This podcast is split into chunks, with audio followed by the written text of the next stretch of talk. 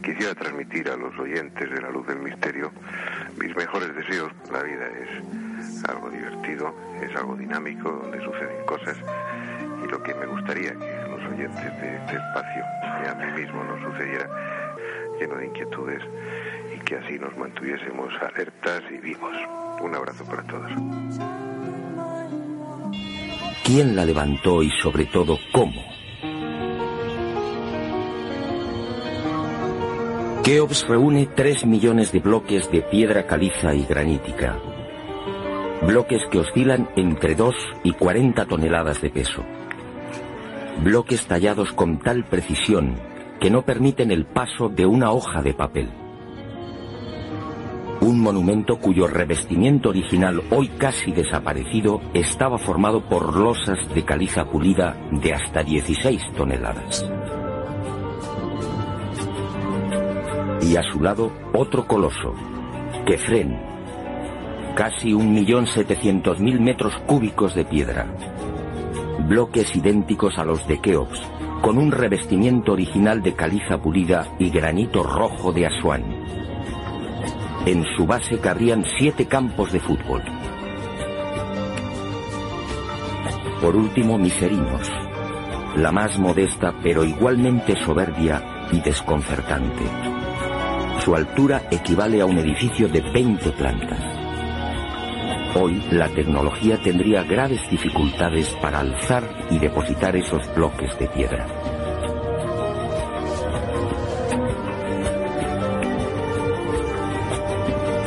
A la vista de estas mareantes cifras, el mundo se pregunta, ¿cómo lo hicieron? Para la arqueología oficial no hay duda. Las pirámides de Giza fueron obra de los faraones, y se levantaron hace 4.600 años. Los bloques fueron trasladados desde las vecinas canteras de Tura y Mohatan, a escasos kilómetros del Cairo, y encajados en los respectivos monumentos mediante el uso de gigantescas rampas. Rampas, dice la arqueología, por las que miles de obreros empujaban los bloques con el auxilio de rodillos de madera.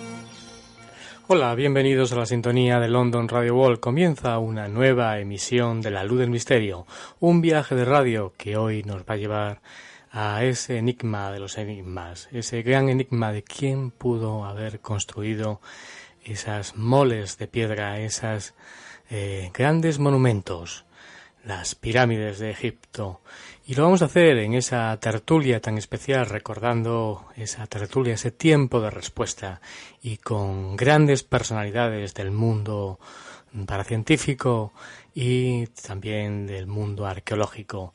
Como no, voces como la de Nacho Ares, eh, Manuel Delgado y Juan Ignacio Cuesta estarán con nosotros para debatir sobre este enigma de los enigmas, el misterio de las grandes pirámides de Egipto. Ya sabemos que bueno, es uno de los enigmas más contados, más llevados y traídos.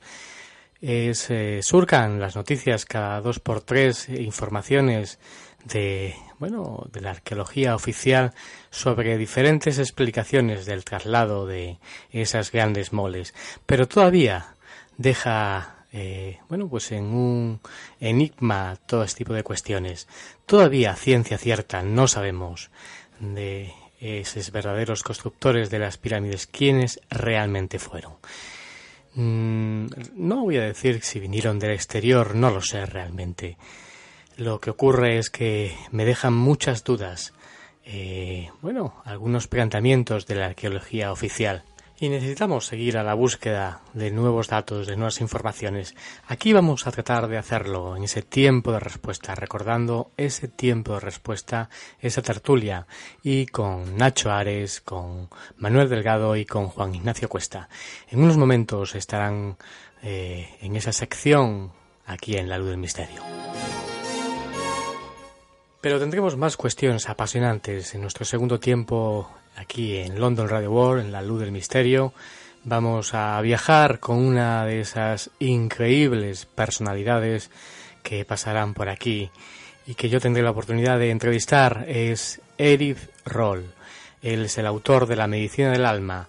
Lleva ya muchísimos años, dedicado al mundo del lenguaje del cuerpo, de las enfermedades. Y bueno, Eric Roll ha sido consejero personal y mentor de un gran número de corporaciones, además de, la Agencia Espacial, de la NASA, eh, además de importantes y creativas personalidades conocidas por todos nosotros como, como John Lennon, Joe Connon, Paul Simon, Carlos Santana, Petty Pay, por citar algunos cuantos.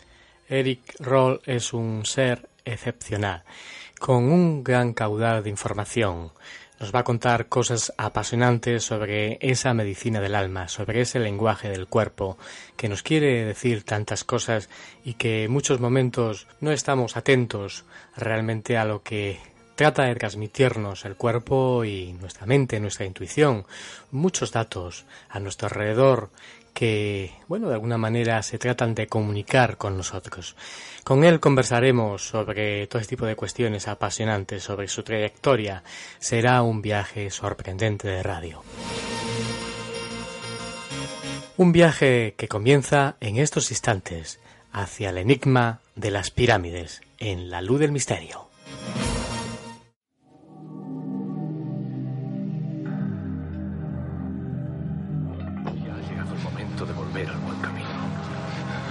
Su alma de nuevo ahora ha vuelto a encontrar la luz.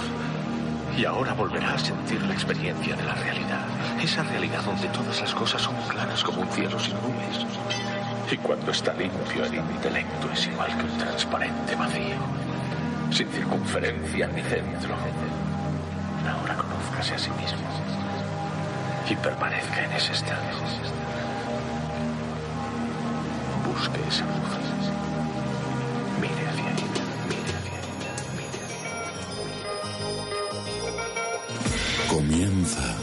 El viaje. Déjate llevar hacia otros mundos. Hacia el mundo de lo desconocido. Hacia otras realidades. Preparado ya para penetrar en la luz del misterio.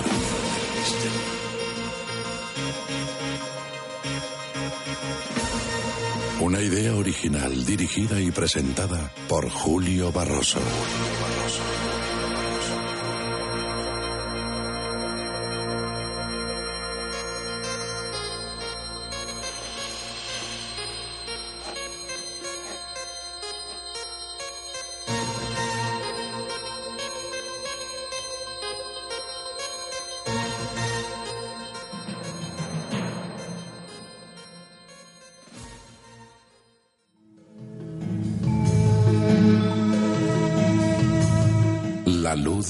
Misterio con Julio Barroso.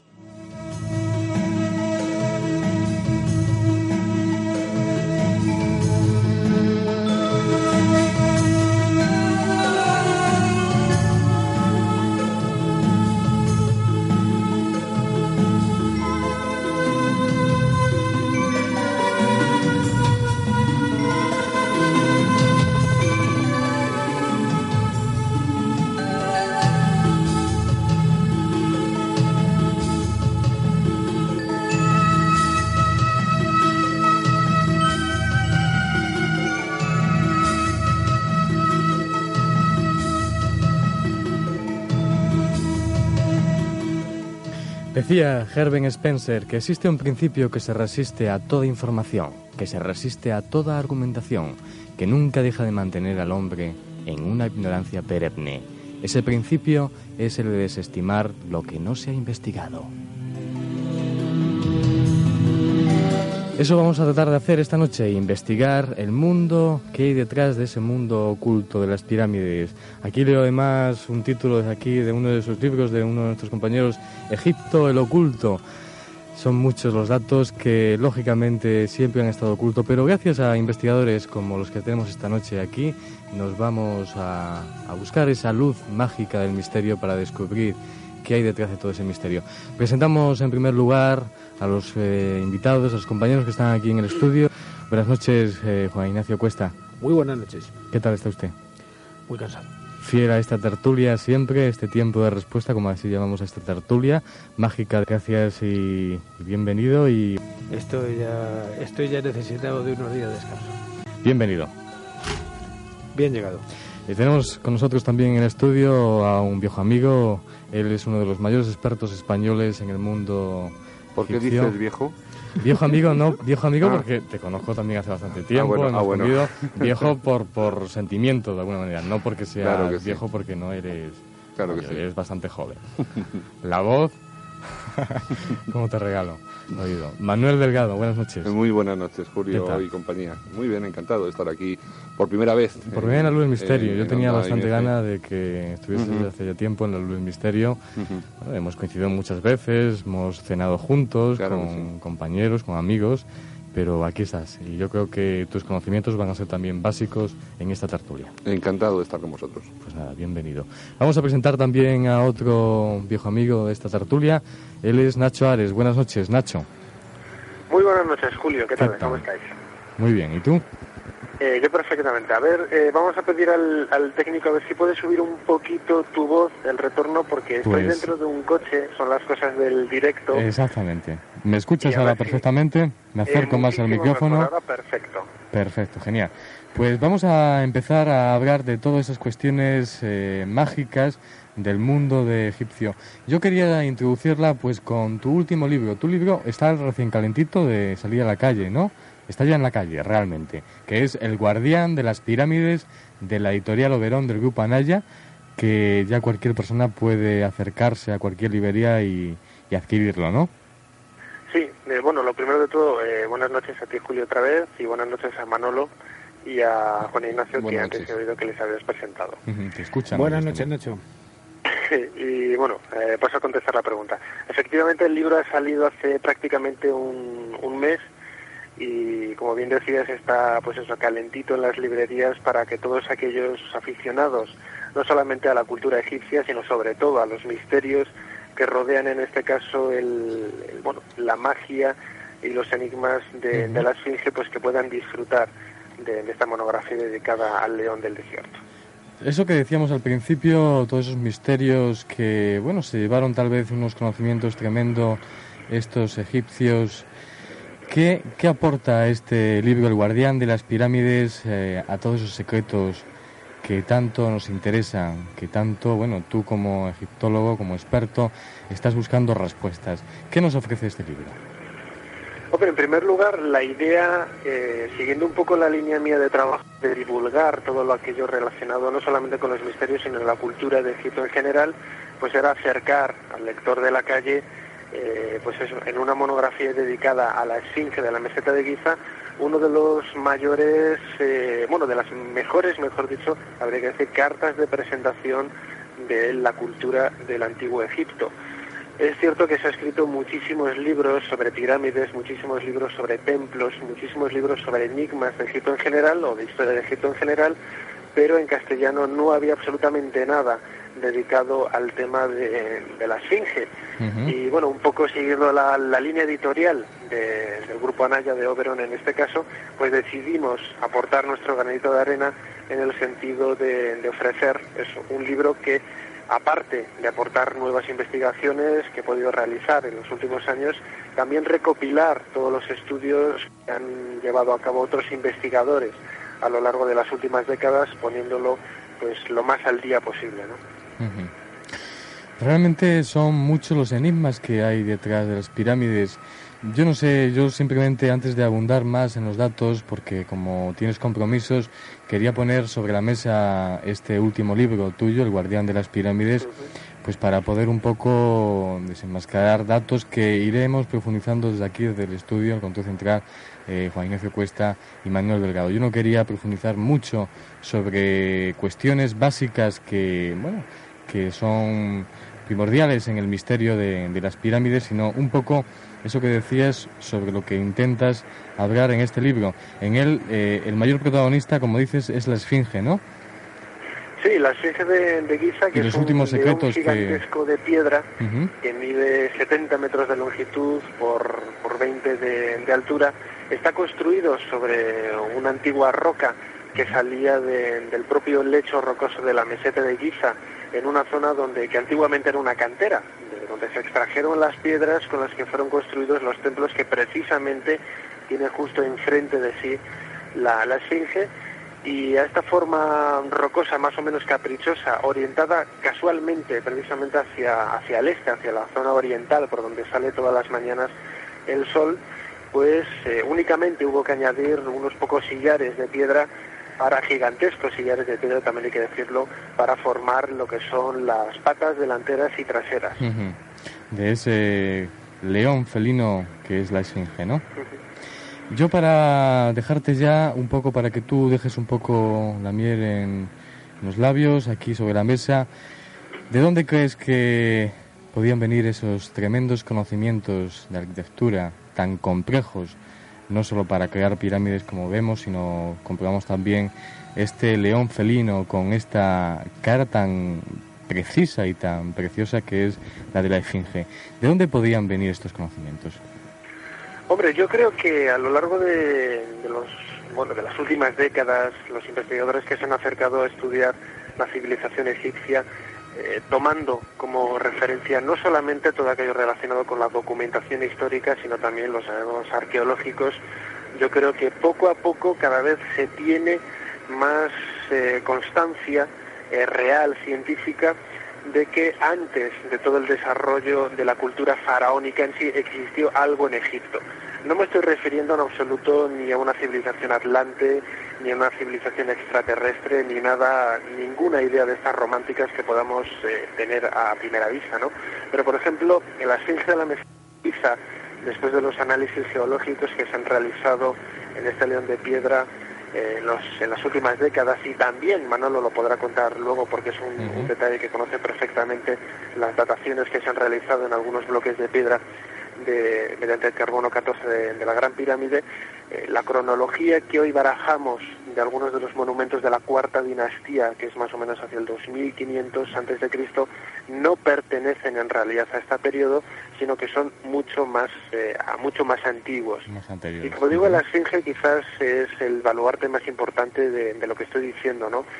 Es muy posible que este gigantesco león de piedra fuera construido por una civilización prefaraónica, egipcia sin lugar a dudas, pero prefaraónica que ya habitaba el Valle del Nilo mil, dos mil, tres mil, cuatro mil años antes incluso me atrevería a decir de que este país eh, fuera unificado por el rey Menes en el 3100 antes de Cristo y que fuera el legado cultural o parte de ese legado cultural que luego los antiguos egipcios pues eh, continuaron en forma de pirámides, en forma de templos, también siguiendo de alguna manera muy directa todo aquello relacionado con algunas divinidades que hunden sus raíces como el dios Osiris, Isis, etcétera. En definitiva, no se tiene eh, ningún testimonio que, que, los date en un momento concreto de la historia, sino que todos ellos hunden sus raíces pueblos, pueblos primitivos que habitaron el, el, antiguo Egipto antes de la época faraónica y que precisamente en esta época, durante los grandes reyes de la historia de Egipto, pues fueron desarrollándose eh, a la vez que se desarrollaban todo aquello relacionado con la tecnología y la, civilización. Tremendo. Son datos curiosos, pudiera ser mucho anterior pre-faraónico a, bueno, pues a las pirámides, esta esfinge. Pues nada, más datos eh, ahora en unos momentos en esta tertulia y en ese viaje de la lectura que nosotros hacemos siempre invitamos a los siguientes a realizar un viaje mágico a cualquier libro que nos quiera contar cosas, como en este caso El guardián de las pirámides de Nacho Ares de la editorial Oberón. Pues nada, yo te dejo que continúes con tus compromisos, que tienes compromisos en estos momentos y te deseo lo mejor aquí desde la Luz Misterio. Pues nada, cuídate y nos vemos a la vuelta. Un abrazo a los Un abrazo. es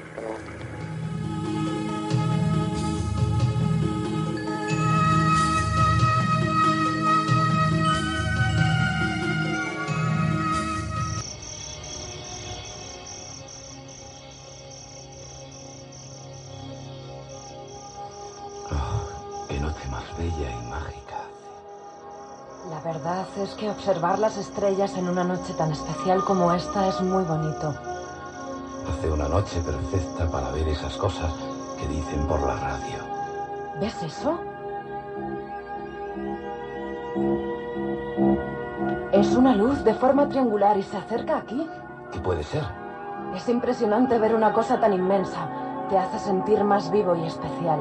¿Tú crees que si lo contamos nos creerán? ¿Has vivido alguna experiencia fuera de lo normal o has sido protagonista de cualquier hecho insólito? Si es así, y ayúdanos a dar luz al misterio. Uno de los más perdurables misterios de esta gran pirámide es su concepción interior. Durante miles de años el hombre ha intentado penetrar en su estructura interna. Sin embargo, parece ser que todavía hay cámaras secretas. ¿Qué contienen? Los expertos se lo preguntan. A mí me gustaría saber, como a todo el mundo, cuáles son los secretos de las pirámides. ¿Qué hay tras esos muros de piedra? ¿Qué opinan ustedes de esta clase de pasadizos? Seguro que todos nos lo preguntamos. Esto como egiptólogo es algo que siempre me ha preocupado, pero es un misterio de la Gran Pirámide. Literalmente hay cientos de teorías acerca de estos pasadizos, pero ninguna tiene una base fundamentada. Para mí existe un misterio que los antiguos egipcios dejaron y que nosotros desconocemos, aunque desde luego futuros trabajos de investigación puedan quizá arrojar alguna luz sobre estas cosas. Y así, hoy, la Gran Pirámide se yergue junto a pirámides más pequeñas y con misterios que continúan investigándose. La ciencia moderna se ha empeñado en desentrañar los secretos de la Gran Pirámide, que han llevado a cabo...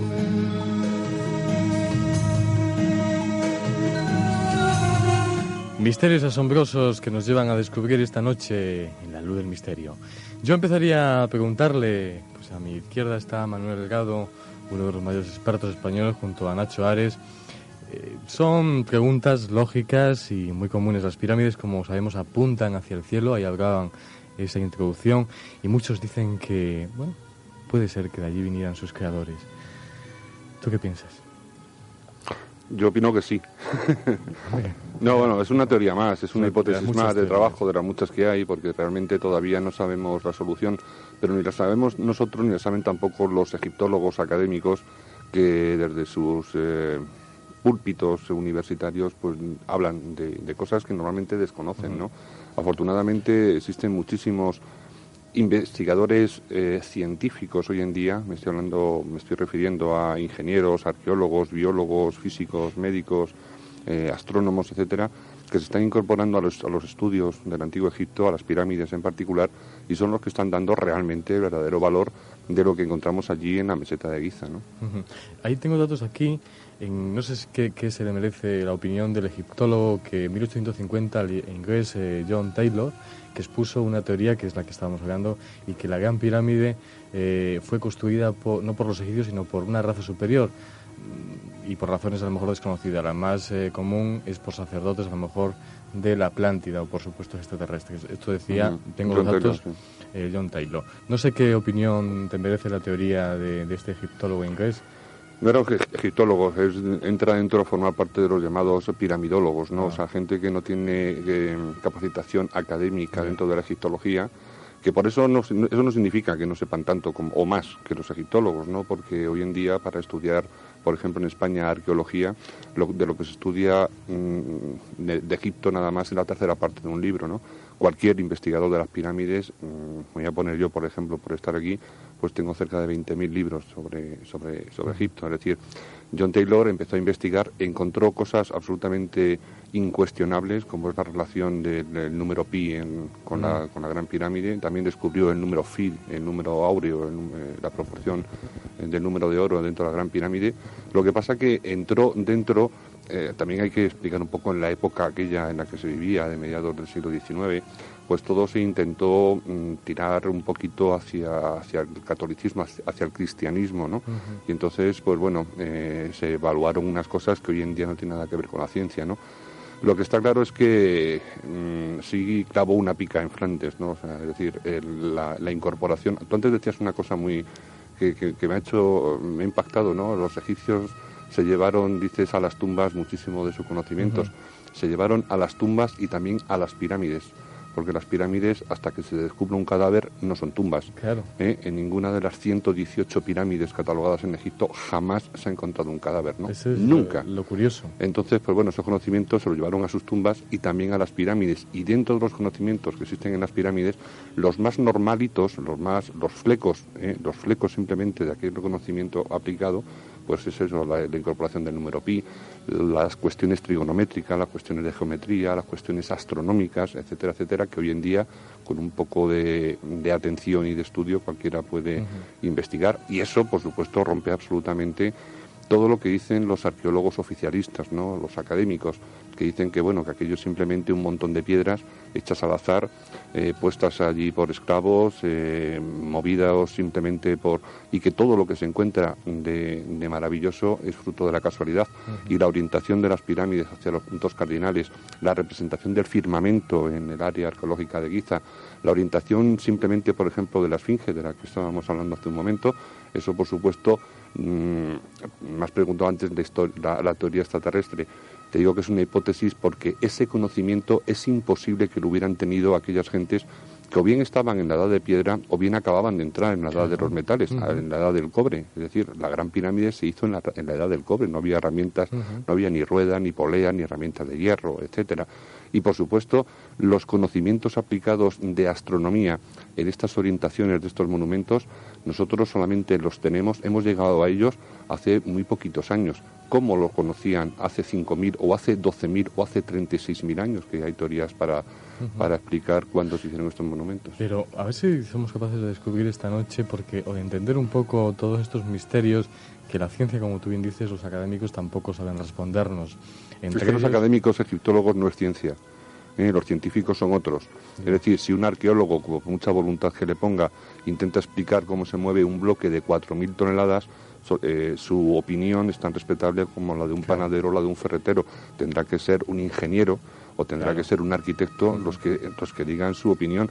La egiptología en este caso tiene que callarse porque cuando hablan, pues lógicamente eh, se equivocan. Pero vosotros pensáis, eh, lo más común, una enciclopedia sobre Egipto, yo la he leído, vamos, como, como simplemente interesado, y la típica teoría de los movimientos que aparecen, bueno, que ellos eh, en la tierra van creando huecos y van poniendo bloques, y con esos bloques de madera van moviendo los eh, bloques de, de, piedra. Eso es muy bonito. Em, sí, sí, ya, ¿no? Eso es muy bonito y muy peliculero y, y, muy audiovisual. ¿eh? En algunas películas lo hemos visto de Hollywood, y lo hemos visto.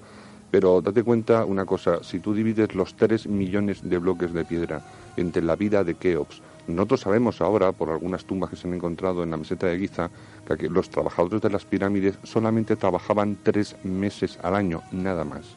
Si tú divides la cantidad de bloques de piedra de la pirámide entre los segundos eh, que pudieron dedicar durante los 20 o 23 años de la vida de Keops, te da que cada bloque se tuvo que poner cada 8 segundos. O sea, cada 8 segundos poner un bloque que como pequeñito era dos toneladas y media. Y hay, y hay incluso por allí, por la meseta de Giza, bloques de hasta 200 toneladas. Es decir, todo este romanticismo que no, con que algunos nos obsequian a los investigadores de los misterios piramidales, pues se los hecho, esa pelota se la he hecho yo a su campo, porque que me expliquen cómo se puede eh, izar un edificio, un monumento de 3 millones de bloques poniendo un bloque cada 8 segundos. Imposible, imposible para nosotros, eh, no solamente ya para ellos, imposible también para nosotros. y entonces los investigadores cuando vamos a HOTSA, a, construcciones y contratas, cuando vamos a todas las grandes empresas constructoras que existen en España y hablamos con los arquitectos y con los ingenieros, pues lógicamente nos tenemos que llevar las manos en la cabeza, algo que por supuesto no tiene el más mínimo interés ni curiosidad para mucha gente que se cree en posesión, en posesión de una verdad que, por ahora es desconocida para todos. Totalmente. Si hay algún oyente que tenga conocimientos arquitectónicos y quiere opinar, que no lo dude en llamarnos a las líneas de teléfono.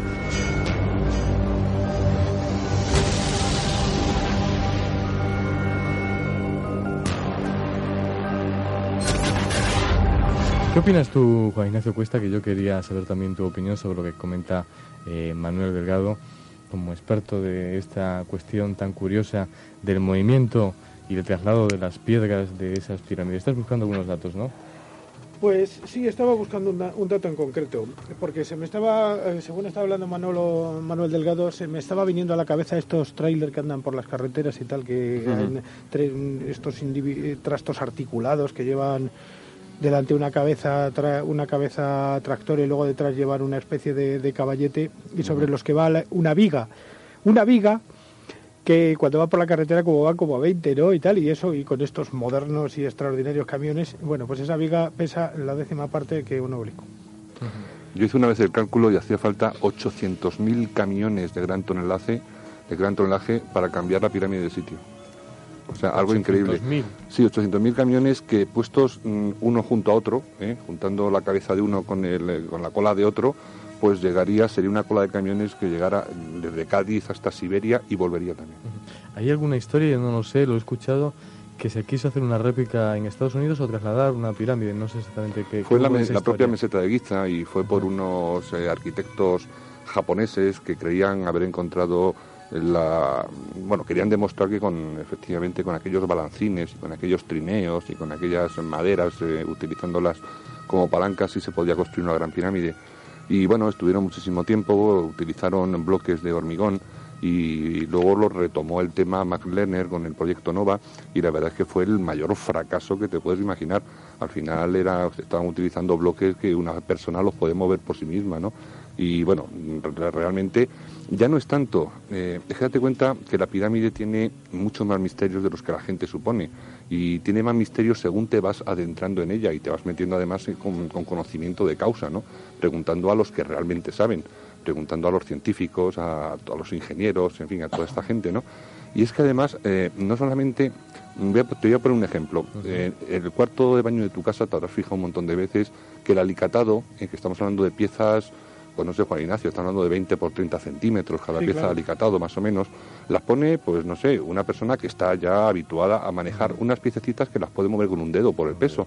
Y resulta que cuando están alicatado el cuarto de baño, pues después tienen que echar una lechada porque entre pieza y pieza han quedado 2 milímetros. Y estamos hablando de piezas de 20 por 30.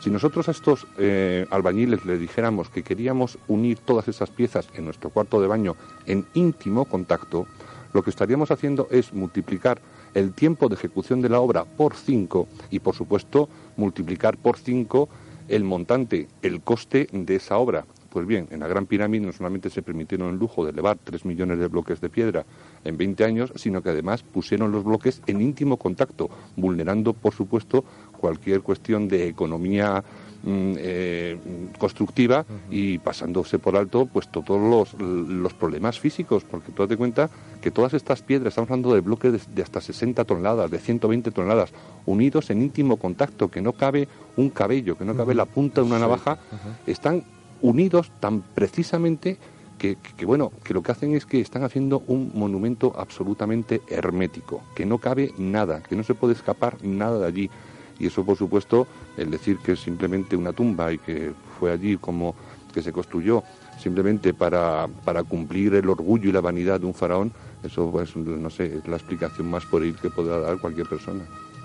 Bueno, mira, he encontrado el dato, el obelisco inacabado de Asuán, que permanece sin terminar dentro de la cantera y cuya altura habría llegado a los 42 metros, pensemos lo que son 42 metros, habría alcanzado un peso de 1.267 toneladas. Ese dato es falso.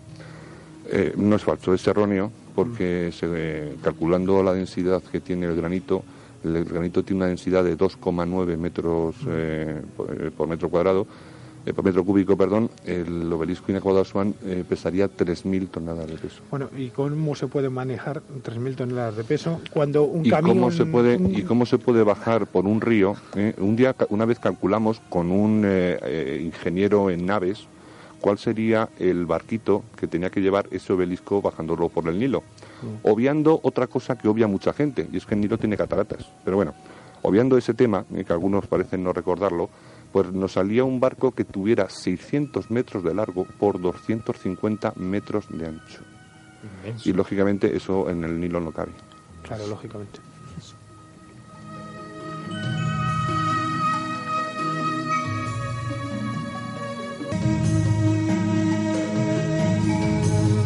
Y en este viaje apasionante, eh, las técnicas de construcción seguramente ni ahora un arquitecto podría a lo mejor hacer una réplica de ellas ni explicarnos cómo pudieron ser construidas.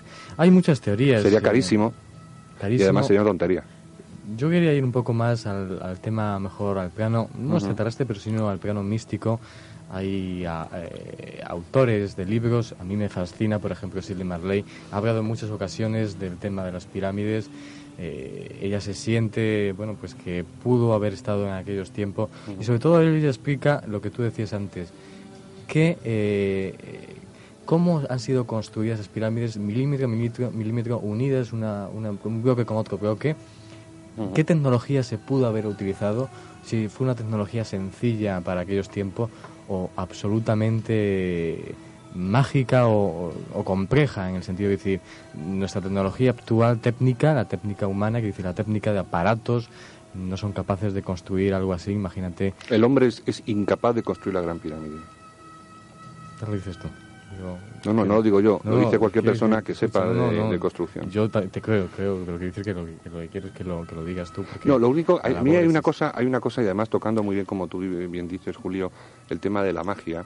Existe en el obelisco de Hatshepsut una, una inscripción que dice, pues no sé, la gente que vea este obelisco que yo he dedicado a Ra y no sé qué, no sé cuántos, jamás sabrá cómo lo hemos construido y haciendo una clara relación con la magia. Es decir, eh, en ningún templo de Egipto, en ningún papiro, en ninguna eh, inscripción, en ningún jeroglífico encontramos datos científicos de cómo hacían este tipo de cosas, con lo cual efectivamente sí tenían cierta relación con la magia. Pero yendo un poquito más para allá, eh, a mí hay cosas que, que, me quedan, cuando, no sé, te pones delante de las pirámides a, contemplarlas ¿no? durante muchísimas horas y empiezan a llegarte a la mente datos. Si nosotros a un bosquimano de, por allí, o, no sé, o alguien de hace simplemente 200 años, eh, eh, ¿verdad, Juan Ignacio? Le damos un CD-ROM, ¿qué haría con él? ¿No sabría qué es? Pues si no, nosotros... pero no, pero es que no solamente un bosquimano, mucha gente. Hoy, hoy en día. Mucha gente nosotros nos vamos, nosotros nos vamos, bueno, yo me voy a poner, por ejemplo, en los Yanomamis de, de allí, de, del río Orinoco. Si le damos una cinta de cassette o si le damos un bolígrafo, si le damos un montón de cosas, no sabe absolutamente nada que es. Con lo cual, uno de los grandes medios de comunicación que nosotros tenemos actualmente, y ya no te digo nada si a mi abuela o a vuestra abuela, le, no sé, hace un montón de años le empiezan a hablar de lo que son los emails, de lo que es, no sé, todo ese tipo de cuestiones. La simple radio, tú hace 500 años o 200 años, le hablas a una persona de que nos estamos, vamos a estar en este momento comunicando con los demás, entonces, ¿qué pasa? Que lo que estamos cambiando absolutamente son los medios y lo que estamos viendo en este momento es que a lo mejor aquella gente sí quiso comunicar una serie de cosas que nosotros, por utilizar otros soportes, no estamos llegando realmente a eso. Y date cuenta que nosotros cada vez tendemos a, intentar mm, poner las cosas cada vez más sencillas partiendo de un ordenador gigantesco que es el que había pues hace 50 años por allí por, por la IBM hemos llegado a unos portátiles realmente fantásticos y cada vez intentamos hacer las cosas cada vez más sencillas cada vez en unos soportes más asequibles. Entonces nosotros lo que yo creo es que no hemos llegado todavía a comprender el lenguaje de la piedra y es el lenguaje más internacionalmente utilizado, ya no solamente en todas las culturas antiguas nuestras, sino creo que en todo nuestro sistema solar. Hoy en día, por ejemplo, Juan Ignacio está trabajando con música, con la música fractal, que es algo que es uno de los grandes logros de la ciencia actual y que en el futuro va a dar una cantidad de resultados y de información realmente increíble y eso pues simplemente hace 30 mm, años pues no existía. El día que nosotros sepamos leer la piedra, el día que nos quitamos, que nos quitemos el orgullo ese de decir nosotros en un disquete, en un CD-ROM, en, una cinta de cassette, en un floppy, en lo que sea, guardamos, guardamos un montón de, de información, el día que nos quitemos o que nos vistamos de humildad y acudamos a las piedras, yo creo que llegaremos a un montón de lugares absolutamente insospechados. Vamos a ver, en este en este sentido yo quisiera quisiera aportar una cosa. Hay una de las teorías que se han esbozado sobre cómo se construyeron las pirámides, quizá es la de que las piedras se realizaban allí con una especie de como una especie de como si realizaran un piedra artificial, sí, un hormigón. Una especie de piedra artificial. Bueno, yo quiero comentar que es muy concreto. En mi propia finca que la conoce Manolo, tengo unos bloques de piedra tremendos que se han formado hace 62 o 63 millones de años, formando unos conglomerados de una manera química absolutamente, absolutamente sorprendente y que es absolut, eres incapaz de sacar una piedra de ese conglomerado, eres absolutamente incapaz. El secreto de aquellas, de, aquellas eh, digamos, eh, argamasas aleatorias que se formaban para formar esa piedra puede haber sido conocido por, por muchos pueblos, tanto de la Tierra como, como de otro tipo de civilizaciones en el transcurso del tiempo. Y no estamos hablando de cuestiones románticas. No, para nada. Los que hemos ido, por ejemplo, a París para entrevistarnos con el profesor Davidovich, una de los, uno de los mayores expertos en cemento, ¿eh? es catedrático de varias universidades, es el director del Instituto Geopolimérico de París, es el director del Instituto de Ciencias Aplicadas a la Arqueología de la Universidad de Barry, en Florida.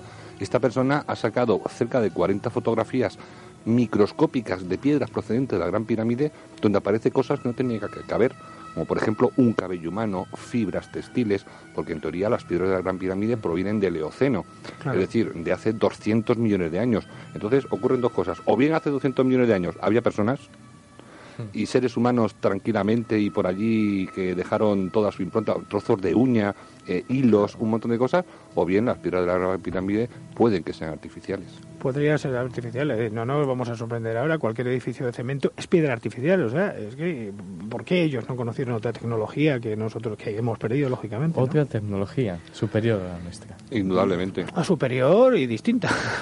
y tan distinta, y superior. Pero es que además ocurre una cosa que es fundamental y además aquí tiene que hablar eh, muy bien Juan Ignacio que conoce el asunto muchísimo más que yo. Yo cuando hablo el maestro yo me callo absolutamente. Existe, creo recordar, un principio eh, científico que dice que una rama de la ciencia no avanza si no avanzan todas las demás. Es decir, ¿por qué eh, mm, el doctor Barnard consigue el primer trasplante de corazón? Porque la medicina está muy desarrollada, sí, pero, también está desarrollada la electrónica y la óptica y, la... ¿Por qué un hombre puede llegar a la Luna? Porque la industria aeroespacial es muy grande, sí, pero también la textil y también incluso la gastronómica, porque ese señor no se va a subir dos gallinas en la cápsula. Es decir, todas las ciencias avanzan. ¿Por qué en Egipto solamente encontramos grandes restos de lo que es arquitectura e ingeniería? ¿Dónde están las demás ciencias? ¿Dónde está esa biología tan increíble? ¿Dónde está esa medicina tan increíble? A lo mejor, como decía antes, la gente que en este momento se está incorporando al estudio del antiguo Egipto son los que nos van a sacar todo lo que los egiptólogos, por mucha buena voluntad que pongan, jamás podrán hacer. Bueno, van saliendo vestigios, ¿eh? Van saliendo vestigios. hay muchísimos, ya comentaremos algunos. Vamos a comentar esos vestigios que vos decís, eh, yo no sé, Juan Ignacio. Hombre, el templo de, Debo, el templo de Voz es una parte de Egipto que tenemos el privilegio de poder disfrutar desde en Madrid. Yo me refería a Manuel Gado, sí sé que ha estado innumerables veces en Egipto, muchísimas veces, lógicamente. Yo traigo aquí a colación, tuvimos a Ramoncín, que te recordó a ti porque estuvo en un viaje contigo, con Fernando Jiménez del Oso. Y él me hablaba de ese poder energético, aquí tenemos una pirámide, mm, de ese poder, él parece ser que pudo vivir pues ese tipo de molestias que parece ser que cuando entras en una pirámide tienes. Mm. Él estuvo además, nos contó la experiencia que tú recordarás, mm. solo en una pirámide, con una cámara, le ocurrieron muchos hechos, el reloj, un reloj además muy avanzado tecnológicamente, SOP, pues también se le movía, muchas cuestiones. Cuéntanos esa experiencia que yo creo que ese poder oculto que también tiene la pirámide interior hay que descubrirlo. Me imagino que claro, lo que es la energía piramidal, lo que es la energía piramidal es algo pero que no es una cuestión de romanticismo de cuatro pringados que vamos por allí diciendo tonterías, estamos hablando de que, por ejemplo, la Swissair, compañía muy respetable de aviación, ha prohibido a sus aeronaves sobrevolar la Gran Pirámide porque los instrumentos que tiene el avión se, se modifican. O sea, decir, que no soy yo. eh, por otro lado, te puedo contar pues unas cosas tanto científicas como anecdóticas, ¿no? Por ejemplo, en, en Italia o en Francia se ha patentado la forma piramidal para envasar los yogures y con eso se multiplica por 10 el tiempo de caducidad de esos productos, ¿no?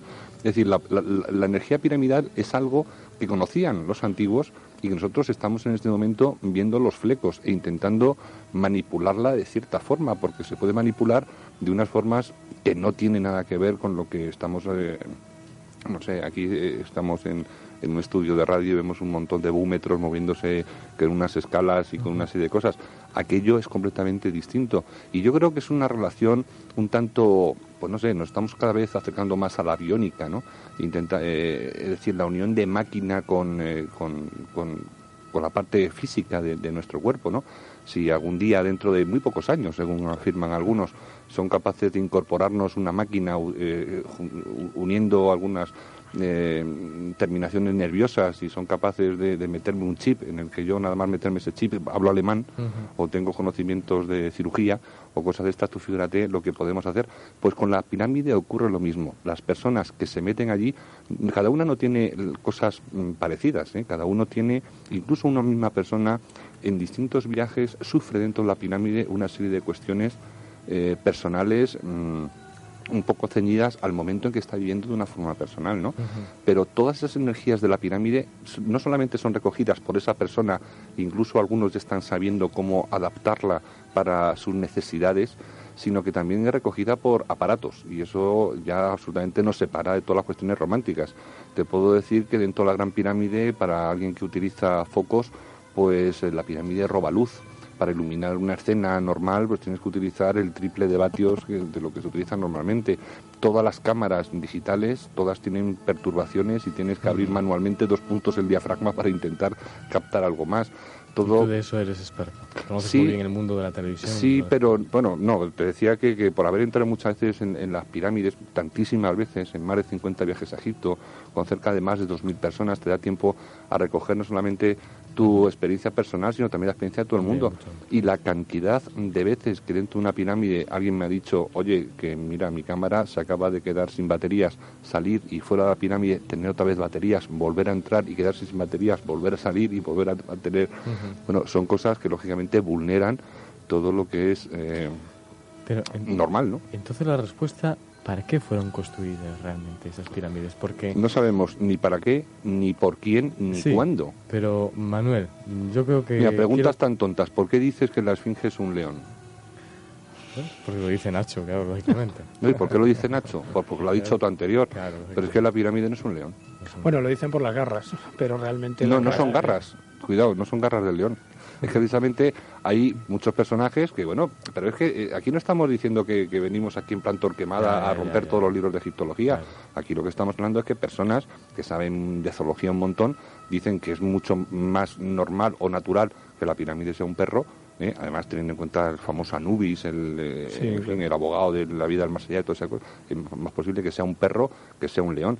Y además, una de las cosas que aportan son las garras, precisamente. Y aparte de un montón de cuestiones físicas que, que tiene la, esfinge y que, la, asemejan más a un perro que a un león. Pero esto no era un examen, era simplemente decirte que eh, leemos tantos libros y vamos repitiendo tantísimas mm. veces las cosas de gente que creemos muy, muy ducha en esto, que fíjate, simplemente que la esfinge, en vez de un león, sea un perro, fíjate, lo que debe haber en Egipto todavía que hay que cambiar. Exactamente. Ya, pero por eso yo sé que tú tienes respuestas. Yo sé que eh, el último viaje que has hecho, ¿cuándo ha sido? El mes pasado. El mes pasado. Eh, tenemos amigos amigos muy, muy, muy fuertes, comunes, entre ellos que Lorenzo. Bueno, yo sé que hay datos que vosotros en uno de los viajes descubristeis. En todos los viajes descubrimos cosas. Fíjate, en el último viaje he estado 25 días con Juan José Benítez haciendo la serie esta de televisión que está haciendo. Sí, la de Planeta, ¿no? Y estamos, pues fíjate, lo que es estar con este hombre 25 días en, en Egipto. Eh, pues eso, sacando, quitando el polvo de las bibliotecas y metiendo las narices en todos los agujeros que vemos en la metadista, tú fíjate lo que eso. Y efectivamente, o sea, nada más meter las narices en cualquier sitio, descubres que no solamente lo que nos han dicho está mal contado, sino que se callan un montón de cosas, muchas de ellas adrede, porque lógicamente les desestabiliza toda la idea que tienen, ¿no? ¿Cuál es lo último que se ha llegado a descubrir? Porque hay datos, que, decir, eh, se dijo, yo escuché a vosotros, a, mm. Iker a ti, que había cuestiones que si se descubrían, vosotros conocíais, iban a cambiar muchas cosas del mundo de los egiptólogos. El mundo te puedo hablar de una investigación personal mía, no te voy a hablar de ningún otro investigador. Ya, ya, cosas mías. No, me refiero a decir a las palabras que a mí me sonaron nosotros, muy fuertes. Nosotros estamos en este momento eh, bueno, ya sabemos dónde existe dentro de la Gran Pirámide una cámara. Sabemos que la cámara, que la Gran Pirámide efectivamente es la tumba del faraón Keops, pero Keops se construyó su tumba dentro de un monumento que ya estaba edificado por sus antepasados. El descubrimiento, cuando se haga todo público, cuando tengamos todos los datos, cuando, en fin, todo esto salga a la luz, el descubrimiento no es descubrir la tumba de un faraón, Mm, bueno, sería uno de los mayores descubrimientos de la historia de la arqueología. Sería encontrar el único faraón del Imperio Antiguo que se ha encontrado. O sea, es un descubrimiento arqueológico de gran, de gran envergadura. Pero el mayor descubrimiento consistiría en descubrir que Keops se hace su tumba dentro de la pirámide, pero que la pirámide es muchísimo más antigua. Eso, por ejemplo, sí que desestabiliza toda la idea que tenemos. En esta serie hemos también sacado algunas de mis investigaciones. Entre ellas, si queréis, lo podemos adelantar. Es una pieza arqueológica del predinástico, o sea, anterior a Egipto, ¿no? En esta pieza se recoge en una serie de huevos de avestruz todo lo que hace una persona que viaja por el Nilo. Eh, en uno de estos huevos de avestruz aparecen las tres grandes pirámides de Giza, dos grandes y una más pequeña. Esto, mm, bueno, no resultaría tan tan raro si no fuera porque esa tumba fue investigada por unos arqueólogos de gran prestigio ingleses y porque a esos huevos y a esa tumba, que se encontró absolutamente inviolada, se le hicieron pruebas del carbono 14 y se le hicieron otras pruebas de antigüedad. Y esa tumba tiene 10.000 años de antigüedad. Es decir, las, gran, pirámides de Giza hemos demostrado, eh, hemos sacado a relucir estas pruebas arqueológicas absolutamente reales de que hace 10.000 años las pirámides ya estaban elevadas. Ya estaban elevadas. Tremendo.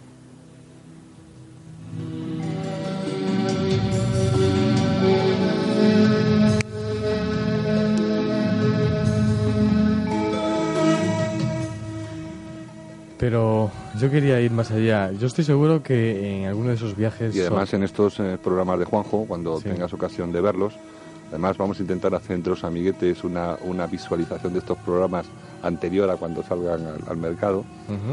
Veréis cómo cuando se presenta el huevo, cuando se presentan las pruebas de antigüedad, cuando se presentan los dibujos que hay, cuando se presenta todo, no queda más remedio que admitir que se está equivocado, que la gran pirámide no la hizo Keops y no tiene 5.000 años. Bueno, además, además tenemos el testimonio de la propia Esfinge, que ya sabemos que ha pasado por periodos hidrológicos bastante mm, hace unos 7.000 años aproximadamente, ¿no? Creo que ese es el dato, ¿no, Manolo?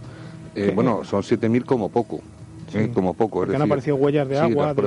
Nosotros también hemos estado investigando este asunto y es realmente espectacular. Nos acercábamos a la roca madre donde está metida la esfinge, mm. porque la esfinge daros cuenta una cosa, efectivamente la cara actual que tiene es la cara de un ser egipcio, ¿eh? posiblemente de un faraón o un dios, pero en fin, está con el tocado, con el memes, en fin, con toda la, la parafernalia que tienen los egipcios. Lo que ocurre es que hay un dato que se les pasa a los egiptólogos a veces como muy sutilmente o no quieren entrar en ello.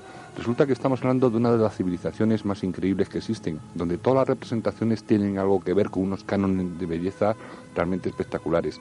Todas las estatuas del Museo del Cairo, absolutamente todas, tienen unos cánones de belleza y de proporciones realmente increíbles. En cambio, la Esfinge vemos que la cabeza es desproporcionadamente pequeña en relación con todo el cuerpo. Y eso es un error que no se lo podían admitir los egipcios, porque sería la única estatua de Egipto donde la cabeza es excesivamente pequeña en relación con el cuerpo. Es decir, que no cabe duda que algún faraón hizo construir la efigie o su cara en un, en, fin, en ese, en ese león o en ese perro o en lo que sea, pero que la cabeza anterior era otra cosa. Y era más grande. Por supuesto. Es curioso este apasionante tema de Egipto. Yo sé que tú tendrías mm, muchos datos que contarnos, Pero en unos momentos eh, pasaremos algunas llamadas. Sé que la gente está apasionada por el mundo de Egipto y ahora escucharemos algunos amigos que nos quieren dar algunos datos. Pero yo, Manuel, quiero preguntarte algo que me gustaría que fuera sincero. Yo sé que seguramente que en muchos viajes, en esas noches, esas noches mágicas dentro del Valle de los Reyes o en cualquier lugar cerca de las pirámides, habéis pernoctado a lo mejor en el, en el ¿cómo se llama? El famoso hotel... Eh, de que está al lado de las pirámides sí el Mina House, sí, claro es un hotel muy típico muy típico que además lo escribió la escritora esta eh, Testivesca que utilizó mucho ese ah bueno bueno Agatha Christie tenía una, una habitación ahí y tenía otra bueno más habitaciones en, en, Luxor, por ejemplo, en Asuán, en el Hotel Cátara de Asuán. Pero yo te quería preguntar, yo estoy seguro que en esas noches, y además junto a Iker, a Enrique de Vicente y a otra gente, seguro que habréis dicho esas palabras tan eh, categóricas para la humanidad. Esto, no lo sé qué palabras pueden haber sido, pero seguro que tú nos tendrías que decir algunas anécdotas de esas eh, curiosas tertulias nocturnas que deben ser tremendo al ver aquel majestuoso eh, y maravilloso monumentos que allí se estaban levantados y que vosotros estabais teniendo la respuesta delante de vosotros, o por lo menos algo intuíais de que algo había ocurrido allí hace miles de años por otras supuestas civilizaciones y nos están dando respuestas claras. Y pero más, vamos un poquito más para allá. Eh, los templos, aquella gente no construía un templo por las buenas, eh, sino que buscaba el lugar telúrico, el lugar geográfico, donde ciertas energías que ellos sabían utilizar, nosotros todavía no, eh, manejaban una serie de cuestiones y que te afectaban directamente a tu cuerpo. Nosotros tenemos la absoluta convicción de que Egipto es, hoy en día, lo que es el país de Egipto, es un hombre tumbado en el que todo el río Nilo corresponde a toda la columna vertebral, en el que al final todo el delta ¿eh? del Nilo es como todas las ramificaciones nerviosas que tenemos a partir del cerebelo y que precisamente las tres grandes fontaneras, las tres grandes fontaneras que tenemos en, el cráneo son precisamente las tres grandes pirámides que están colocadas allí por una cuestión especial. Seguro que la palabra chakra te suena. Son estas mm, bolas de energía, son estos círculos de energía, son estos centros energéticos que recorren nuestro cuerpo desde la pelvis prácticamente con el primer chakra hasta el chakra superior. Aquí nos estamos yendo un poquito quizá a Oriente por estas teorías, pero, pero bueno, son cuestiones que también afectaban a Santa Teresa de Jesús, a, San Juan de la Cruz, cuando ellos conseguían la iluminación, el satori para los, para, para los hinduistas. Y bueno, estamos convencidos de que aquellos templos que fueron elevados para unas cuestiones absolutamente científicas, relacionadas muchísimas veces con la medicina, son templos que hoy en día todavía siguen funcionando como siguen funcionando otro montón de lugares fuera de Egipto.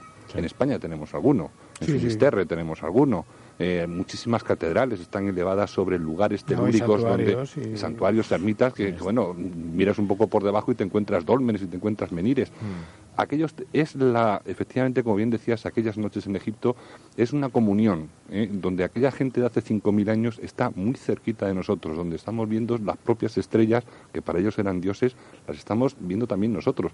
Estamos escuchando el rumor del Nilo estamos escuchando el viento de la montaña tebana y estamos también disfrutando de esos templos. Templos que nos afectan no solamente a la parte física a la parte médica sino también por supuesto a la parte espiritual tenemos a muchos oyentes, entre ellos vamos a comunicar con unos que conecta con nosotros. José Luis, buenas noches. Hola, buenas noches. ¿Qué tal? ¿Qué tal? Eh, muy bien, muy bien. ¿De dónde nos llamas? ¿De qué parte de Madrid? Pues llamo de Mirasierra. Mirasierra. Pues cuéntanos porque tú también parece ser que eres un apasionado de este mundo tan mágico de Egipto, ¿no? Eh, sí, sí, bueno, bastante apasionado porque bueno, me interesa mucho, ¿no? Realmente no tengo un gran conocimiento del tema, pero leo lo que puedo, ¿no? Cuando salen artículos y bueno, yo tenía una pregunta sobre sobre eh, imágenes que he visto en papiros y luego he visto que hay muchas figurillas eh, de cabezas egipcias con una forma muy especial, ¿no? Alargada y tal. Y quería saber si pues bueno, eh, se habla mucho de estas construcciones que podrían ser hechas por extraterrestres y eso, y qué podría haber de esto, ¿no? Si estas cabezas con esa forma. Yo creo que se está refiriendo a Anubis. No, no, se está refiriendo a las, a las esculturas de los hijos de Akenatón, ah, que tienen eh, todo el cráneo alargado, asemejándose a ah, todos estos cráneos alargados de Perú, por ejemplo. picudo, y entonces me, me han parecido que estábamos hablando de Anubis. Sí, efectivamente, esto tiene una, una, forma de la cabeza, bueno, se dice que se, las, que se la deformaban de alguna manera, ¿no? Sí, pero ¿para qué se deformaban? Eh, y además es que hay que tener en cuenta que Akenatón vio a Atón, Akenatón vio una especie como de aterrizaje de un ovni y vio a un ser. De tal forma fue aquella experiencia que se cargó a Tebas y a Heliópolis, se cargó a Amón y a Ra para poner a Atón. Aquella experiencia fue muy fuerte. Y esta persona, que bueno, en el himno Atón reconoce haber visto a estos seres, a sus hijos va y no sé si una forma física, pero por lo menos en las estatuas que lo representan, a todos los pone con una cabeza realmente desmesuradas comparándolos a los incas, por ejemplo, que también hacía este tipo de prácticas para asemejarse a unos dioses que habían sido sus maestros y sus progenitores. Muy curioso. José Luis, ¿nos escuchas? Sí, sí, sí, perfectamente. ¿Qué? ¿Nos tienes que contar algo más? No, no, pues, pues, pues eso es todo. Es que simplemente tenía curiosidad de saber, saber de dónde venía esa forma tan, curiosa. Yo también lo, he descubierto también. Yo que además parecen incluso, pues eso, recuerdan a, seres de, otros planetas. ¿sí? Ciertamente. Pues nada, José Luis, gracias, ¿eh? Vale, de nada. Un saludo. Adiós, adiós.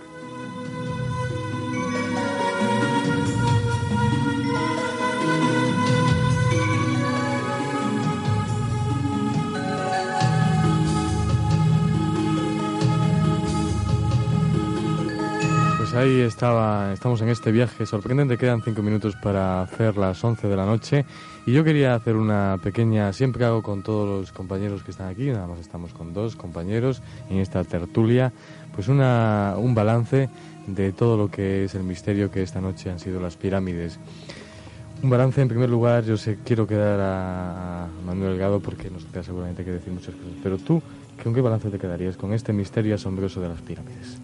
Hombre, evidentemente, evidentemente esto es todo un misterio que está todavía por descubrir y hay muchos misterios todavía que, que laten en el ambiente. Por ejemplo, aquí a mi derecha tengo una estatua de diorita, esta piedra prácticamente intratable que no se podía trabajar con ningún instrumento de aquella época. También podemos hablar del misterio de por qué las tres grandes pirámides, según el investigador Robert Boval, representan el cinturón central de la constelación de Orión en el, en el universo eh, cómo era el mundo aquel cuando llovía tanto en aquella meseta, qué pasaba, qué bosques habían, qué, civilización llegó allí anterior, eh, había, hubo un periodo seco anterior, no sé, son muchísimas cuestiones que todavía están eh, por dilucidar. Y como han dicho antes Manolos, eh, quizá solamente equipos multidisciplinares de, de, auténticos científicos son los que poco a poco nos darán respuesta a todas estas interrogantes. Egipto sigue siendo el gran misterio. Pues Manuel, danos un balance tú para terminar sobre este misterio asombroso de Egipto. Había en el frontispicio de, la escuela de Platón una leyenda que decía, eh, para aprender mm, teología tienes que estudiar antes geometría. Porque yo no creo que los dioses, en caso de que hayan visitado alguna vez la Tierra, vengan haciendo milagritos. Yo no entiendo el milagrito. Yo no creo que, que alguien pueda sacar de la nada algo. Yo lo que creo es que de existir seres superiores, ellos son los únicos capaces de crear cosas superiores. Si nosotros ahora mm, fuéramos investigados o, bueno, fuéramos vistos por unas eh, personas de hace 3.000 o de hace 1.000 años, pues lógicamente pareceríamos dioses, ¿no? Y a mí me extraña que todas las religiones del planeta tengan tantas cosas en común. En cambio, la, egipcia es algo que, se, que separa de las demás. Por ejemplo, para el cristianismo, para el eh, budismo, para el islamismo, para los hebreos, la idea de cielo es una cosa que es completamente abstracta. ¿Dónde está ese cielo? No se sabe. ¿Dónde está el infierno? No se sabe. ¿Dónde está el más allá? No se sabe. En cambio los egipcios lo tenían muy claro. Decían que su cielo estaba en la Duat, en esa porción del firmamento donde están las estrellas Sirio y donde está el cinturón de Orión. Y decían que sus dioses vinieron de allí y que ellos deberían de llegar otra vez allí y lo que perseguían todos los faraones era intentar asemejarse a sus dioses y que sus almas y por supuesto también sus cuerpos, por eso utilizaron la momificación, algún día llegara a aquel lugar del que provenían, era la estrella Sirio. mm, nos quedamos sin tiempo para intentar investigar todos los mm, conocimientos que tenían astronómicos de la estrella Sirio, eh, bueno, eh, acordaros de los dogones, de toda esta gente, conocimientos que son imposibles tener y que nosotros solamente los tenemos hace 50 años. Yo estoy convencido que en Egipto, en la Tierra, ha habido visitas o ha habido un conocimiento especial de una civilización superior. ¿eh? Por lo menos mm, es la idea que yo tengo, intento demostrarla todavía. ¿Pudiéramos haber conocido esa fórmula eh, desconocida y alquimista para viajar al otro lado? Yo estoy convencido de que en Egipto viajaban al otro lado cada vez que querían, pero estamos en lo de siempre. Eh, cuando dicen que los egipcios eran muy inteligentes y tenían mucho conocimiento, eso es mentira. El 99% de la población no sabía leer y escribir, eran gente agrícola, gente ganadera. En cambio, en todos los lugares ha habido pequeños grupúsculos. Hoy en día yo creo que todavía en la Tierra, en nuestro planeta, debe haber muchísimos grupúsculos que pasan absolutamente del fútbol los domingos y que pasan de ver Gran Hermano y que un montón de cosas y que se juntan para hacer un montón de cosas y que se asemejan a aquellos padres o aquellos sacerdotes o aquellos seres que vivieron una realidad absolutamente distinta a la que lógicamente luego escribe la historia. Yo creo que es buscar en Egipto es no solamente descubrir nuestro pasado, sino entender también, por supuesto, nuestro futuro. Ciertamente, estoy contigo. Pues ahí dejamos ese viaje hacia el mundo de Egipto que ha sido sorprendente, apasionante, daría para muchas otras horas seguramente y al próximo año volveremos a hablar de ese mágico mundo de Egipto. Aquí o en otro lugar, lógicamente, pero siempre en la luz mágica del misterio. Gracias, Manuel Gado. Ha sido un placer estar contigo, estar con todos vosotros. Eh, maestro, un abrazo muy fuerte a Juan Ignacio Cuesta. Os deseo, te deseo también. Y que os deseo lo mejor para el año que viene. Gracias también, Juan Ignacio Cuesta. Pues nada, que Te deseo lo mejor también.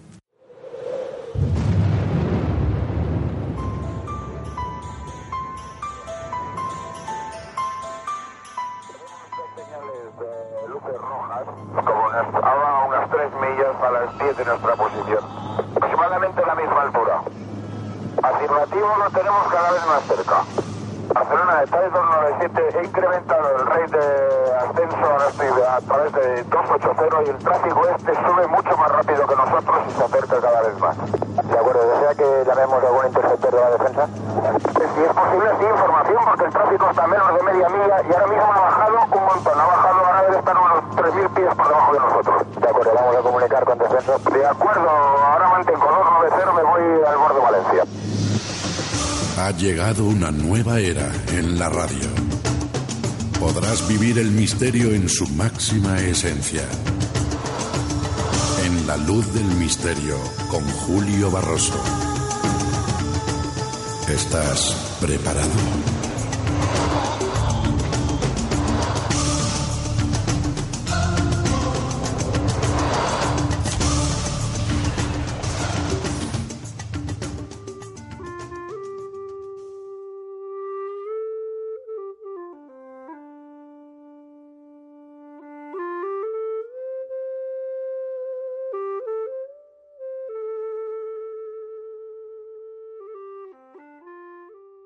Y cambiamos todo nuestro decorado radiofónico para recibir más cuestiones interesantes en este viaje a la luz misterio de hoy miércoles. Hoy recibimos a un ser excepcional, Erich Rolf. Es un gran maestro eh, occidental, como así se ha denominado, nacido en Nueva York el 27 de noviembre del año 1936. Error, además, bueno, fue nominado en el año 74 para el premio Genie junto con Uri Geller y Olaf Johansson. Ha colaborado con empresas líderes como la NASA en el Apolo 14, eh, en Epson, Telefónica de Suecia, Jan and Rubicon. También una larga lista de famosos artistas que, bueno, pues han solicitado sus consejos como John Lennon o Yoko Ono o Carlos Santana o Paul Simon, entre otros. Una gran eminencia, una figura con la que vamos a conversar ahora en unos minutos aquí en La Luz del Misterio.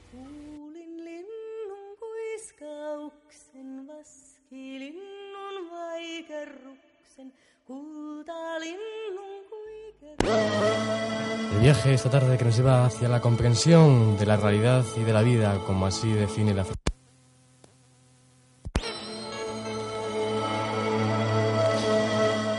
El viaje esta tarde que nos lleva hacia la comprensión de la realidad y de la vida, como así define la filosofía Eiroth. Roth, nacido en Nueva York el 27 de noviembre de 1936 y está considerado, como hemos comentado, como uno de los terapeutas más prestigiosos del mundo, autor del bestseller La medicina del alma. Bienvenido, Eir Roth. Gracias, Julio. ¿Cuánto tiempo hemos estado anunciando este interesante curso al que vienes a dar? Que Carson pues muy bien organiza aquí en Cáceres desde hace ya bastante tiempo. Es primera vez que, estamos en Cáceres, sí. Es curioso porque la gente que sabían que venían, todos tienen muy buenas, muy buenas relaciones públicas. Hay, no, no, hay mucho movimiento con tu venida a Cáceres, mucho movimiento. No, no, pero yo digo que la gente por Madrid y por otros sitios en Andalucía, que Cáceres es muy bonito y que, se muy bien, muy bien. Se escucha muy bien hablar de Cáceres, ¿no? Eh, según cuentas, vamos a ir un poco entrando en, tus datos, en tu vida, en tus experiencias, lo que mm, tú has hecho. Eh, tal vez sea bastante complejo empezar, pero yo creo que puede ser el principio. Tú has venido a denominar eh, en tus libros y en una entrevista que yo he leído algo como el código secreto del cuerpo, el idioma creativo interior. ¿Qué es esto? Mm, tal vez esto es complejo. Haznos a lo mejor un, sí, una primero, si quieres. La eh, la medicina del alma, o sea, eh, el, curso y el libro y tal se denomina la medicina del alma. Y la medicina del alma es una medicina más, ¿sabe? Hay muchas medicinas, a veces que la gente habla de la medicina como si fuera una, y hay docenas de medicinas, y esta es una medicina más. Y está compuesta eh, de dos pilares. Uno es el código secreto del cuerpo, el otro es el idioma creativo interior. Y todas las medicinas se acoplan a, una especie de modelo. La palabra más popular estos días es la palabra paradigma. O cada medicina se relaciona con un paradigma particular. Por ejemplo, la medicina oficial, la medicina alopática, Es parte del paradigma de, Newton y de René Descartes, esto de un poco la idea que hay cierta objetividad en el mundo, esta metáfora del reloj hecho andar, las bolas de billar chocando una entre otras, la medicina de las hierbas, la medicina, vamos a decir, el paradigma de Einstein de campos energéticos y tal. Pues la medicina del alma también tiene su propio paradigma que yo le llamo el camino del sabor. Del sabor. Del sabor. ¿eh? Y la, lo que, una de las cosas que dice este paradigma dentro del cual se encuentra la, la medicina del alma es que el mundo es una totalidad, o sea, la, la existencia es una totalidad y que está completamente consciente, completamente, que es decir, cada átomo, cada partícula está completamente consciente de formas distintas, pero consciente. Y que esa totalidad se comunica con cada de sus aspectos o, partes, que una forma más sencilla de decirlo es que la vida sabe lo que hace y nos habla. Y yo digo que nos habla en voz baja y lo que suele suceder es o no la oímos o la oímos pero no la entendemos del todo o lo que ocurre en la gran mayoría de los casos, aunque no siempre nos gusta oír esto, es que la oímos pero nos da igual. Vamos a lo nuestro, pensamos que vamos a lo nuestro. Y entonces la vida te habla más alto y más alto y más alto hasta que yo digo que por fin te da un grito. Ese grito es la dolencia, la enfermedad o el accidente.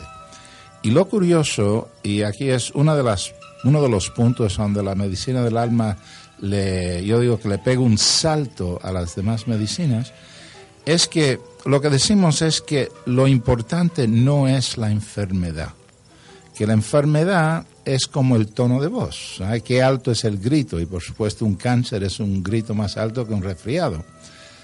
Pero lo que, lo que importa es a dónde en el cuerpo tiene esa, ese problema. Ah, y el código secreto del cuerpo lo que dice es que cada órgano del cuerpo, ah, tanto los órganos internos como externos, representan de una forma muy específica, muy concreta, una parte de la vida de la persona. Que es decir, que un problema en esa zona es igual a esa parte de la vida de la persona que le está llamando la atención. Y lo curioso es que cuando la persona ah, comienza a poner atención en esa parte de su vida, y cuando yo digo poner atención, ah, estoy indicando tomar ciertas acciones, ah, emprender los cambios indicados, vamos a decir, el órgano comienza a curarse. Y se cura a veces de forma que aparentan mágicas o, o milagrosas. Y yo digo que esto no tiene nada ni de magia ni de milagro. Solamente que cuando alguien te grita, si le empiezas a hacer caso, ya te deja de gritar y entonces uno está escuchando esa parte de la vida y tomando cierta acción. Ah, así que el código secreto del cuerpo que está en el libro, pues relaciona cada órgano del cuerpo ah, con una parte de la vida de la persona. Ahora, las enfermedades también aportan cierta información vamos a decir, que aclara, puede aclarar un poco esos datos psicosomáticos, vamos a decir. Pero básicamente lo más importante es la zona, la zona del cuerpo a donde está la, dolencia. Una de las cosas que, vale la pena comentar aquí, que lo comentamos en el cursillo, pero por fin no, no lo exploramos del todo hasta Medicina del Alma 5 hay cinco niveles de medicina del alma. Lo que vamos a hacer aquí este fin de semana es el primer nivel. Pero dentro del mundo de la medicina alternativa ah, se suele decir una cosa que es curiosa y, al principio se suele decir un poco de, polémica eh, con los médicos oficiales. Dicen que los médicos oficiales que, ¿sabes? Que tratan a la gente un poco como números y tal. Ah, y los de la medicina de la alternativa dicen que no es que hay enfermos o enfermedades, es que hay enfermos. Pues yo digo que no hay ni enfermedades ni enfermos. ¿Sabe? Hay una comunicación. Y llamar eso una enfermedad, yo digo, entonces la única enfermedad que existe es una especie de sordera espiritual. ¿Sabe? Que yo digo, vale, eso entonces es la única enfermedad, porque es una comunicación y cualquier persona ya da un salto en su vida cuando ya deja de ubicar una serie de incomodidades y malestares y dolencias, no que no duele, yo no digo que no duele, lo que digo es que al momento que dice no, es, no es algo como una enfermedad, es una comunicación que yo no entiendo, pero hay manera de entenderla y si yo realmente quiero, quiero curarme, ah, pues hay una manera, ¿sabe? No es una lucha, es una, un estado de comprensión. Y ese es un salto muy importante, muy importante. Todo eso que está comentando tiene a lo mejor varios análisis. Uno de ellos, yo entiendo que a lo mejor esa comunicación que se establece entre la enfermedad y la persona eh, a qué se debe. Realmente eh, todos los problemas que está acuciando al mundo nos estamos montando tan mal para que el cuerpo realmente dé tantas respuestas, tanta comunicación. Todo depende de, eso mal que nos estamos montando, de una ah. actitud hacia la vida. Mm, mira, imagínate que cuando cada persona nace y antes que nacemos, que escogemos una serie de cosas. Ah, pero básicamente, aparte de escoger los padres y el momento de nacer, que yo digo que estos son un poco los envases, lo que escogemos es una serie de, cualidades o de valores que queremos explorar. La vida es, yo digo, una especie de aventura espiritual. Y esa aventura, y, cada persona viene a, a ese camino propio, ese camino suyo y es un camino, de cierta manera, yo, yo le llamo soledad acompañada. ¿Sabe? En lo que, o sea, nadie puede respirar por ti o comer por ti y, ni escoger por ti. Ah, y a la vez vemos que hay otros también que, que nos echan una mano, que el universo sí es amistoso, ah, pero básicamente es un camino de soledad. Y a través de ese camino empezamos siempre resistiendo el camino, o si no, no hubiera juego. O sea, si uno viniera ya abierto a todo, entonces, bueno, ¿qué haces aquí? Es para estar jugando otro juego. Así que empezamos con resistencias. Y a través de las experiencias vamos un poco disolviendo resistencias. Pero esas experiencias son nuevas, no están marcadas de alguna manera. ¿Qué tratas, no sé qué tratas de decirnos? ¿Son nuevas todas ese tipo de experiencias? Son, son nuevas experiencias, pero a la vez uno ha venido a vivir ese tipo de experiencia. No, quiero que me lo digas. E, ese tipo de experiencia. uno puede venir a, vamos a decir, explorar el camino de la creatividad, por ejemplo. ¿Qué pasa dentro y cómo se refleja fuera? Bueno, una persona puede ser un pintor, un artista o un gran ladrón. O sea, un ladrón de esto de guante blanco que usa mucho su creatividad. Pero un gran ladrón. ¿Eh? El número uno. Pero un, un, ladrón, ¿sabe? El, todo, todo, se incluye en el universo. Obviamente, para hacer una pausa, vamos a entrar para luego comentar, seguir hablando contigo. Eh, realmente, para luego anticiparnos un poco a lo que queremos seguir hablando, ¿el rol cómo se definiría? ¿Como curandero? Eh, ¿Como un creativo de la salud? No sé cómo definirlo. Alguien que que, tiene un buen sentido de humor. Un buen sentido de humor. Y con el buen sentido del humor se puede ayudar a, a curar a la gente. Hombre, es por fin lo que le llamamos el camino espiritual y el sentido de humor y la conciencia, ah, por fin son la misma cosa. ¿Sabes? Las personas, ah, es curioso, que, que, son muy serias, ah, también están muy dormidas. Eh, el mundo es sincero, hay desafíos, ah, es intensivo, pero de serio no tiene un pelo. O sea, hay que hacer un esfuerzo enorme para ser serio, hay que cerrarse los ojos un montón. Hay veces que, o sea, se usa aquí la palabra seria como una persona responsable o auténtico, y no tiene nada que ver. La seriedad es la antivida y yo digo que todo esto que hablan, a mí me gusta mucho la física cuántica, es como un hobby mío. Yo tengo muchos amigos que son físicos muy, muy conocidos y hablamos bastante y tal. Y yo le digo que sí, que ocurrió un Big Bang, pero que no es el que ellos solo se imaginan, que lo que pasó al principio fue que Dios se rió, ¿sabes? Y que de cierta manera, ¿eh? que nosotros somos un poco la onda de esa risa.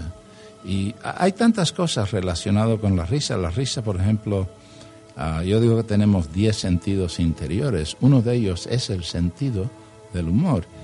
Y hablamos del sentido del humor, pero nadie realmente cree que es un sentido como el sentido del olfato, lo que sea. No, es un sentido. Y quién sabe el sentido fundamental que tenemos.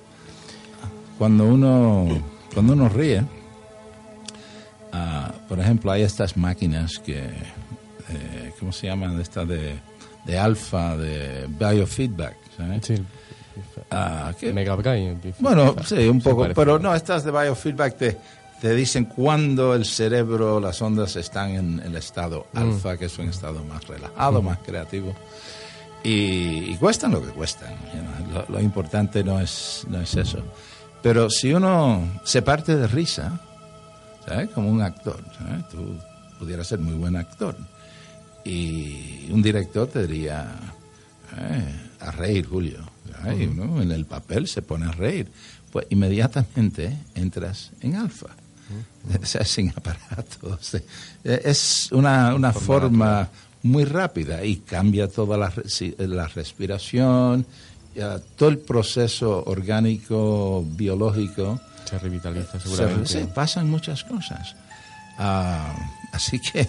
¿Qué piensas también del mundo de la fantasía, del mundo de los cuentos? Tal vez también es un mundo que no deberíamos alejar. ¿Qué te parece si hacemos una pausa seguimos comentando cosas, pero también nos dejamos llevar por unos segundos por una historia que también nos va a contar Vicente Rodríguez sobre ese mundo de los cuentos. tengo ganas de escuchar. ¿Puedo hacer una, un comentario? A Vicente, sí, sí. Ah, que quién tiene Una voz, tiene una voz, vas a escuchar la voz que tiene también. Que podemos orientar también esto de los cuentos, cuentos ah, que sean, aunque yo no sé lo que va a contar. El mundo externo ah, tiene más sentido como metáfora que como algo real. y hablamos del mundo exterior, el mundo físico, como algo real. Y ese aspecto es muy, muy limitado. Visto como ah, metáfora, como una poesía, tiene muchísimo más sentido, pero sentido muy... ahí sí se puede hablar de un sentido real, quién sabe. Así que, y los cuentos todos son metáforas. Pues si te parece, nos vamos a escuchar con tu permiso. quiero mantener. Y luego nos cuentas si. Yo creo que es fundamental también el mundo de los cuentos que esté próximo a nosotros, que aunque seamos mayores o vayamos siendo mayores, no perdamos esa parte de niño. Yo todavía, yo todavía no sé lo que voy a hacer cuando sea grande, como eso. Pues vamos a escuchar la voz de Vicente Rodríguez. Vamos a dejarnos llevar, vamos a hacer una pausa con el error, que seguiremos manteniendo conversación con él porque es prodigioso y enriquecedor lo que nos cuenta. El título es Dijo una hoja de hierba.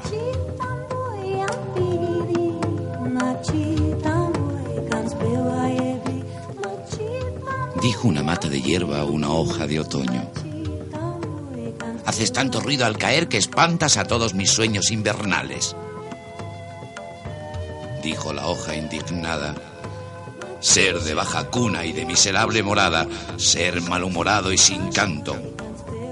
Tú no vives en la región alta del aire y desconoces el sonido del canto. Luego la hoja de otoño cayó sobre la tierra y se durmió. Y al llegar la primavera, la hoja despertó nuevamente y se convirtió en una mata de hierba.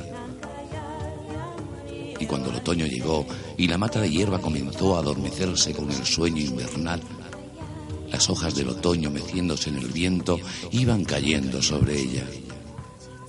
Entonces se dijo enojada, ¡Ah! Estas hojas de otoño, cuánto ruido hacen. Espantan a todos mis sueños invernales.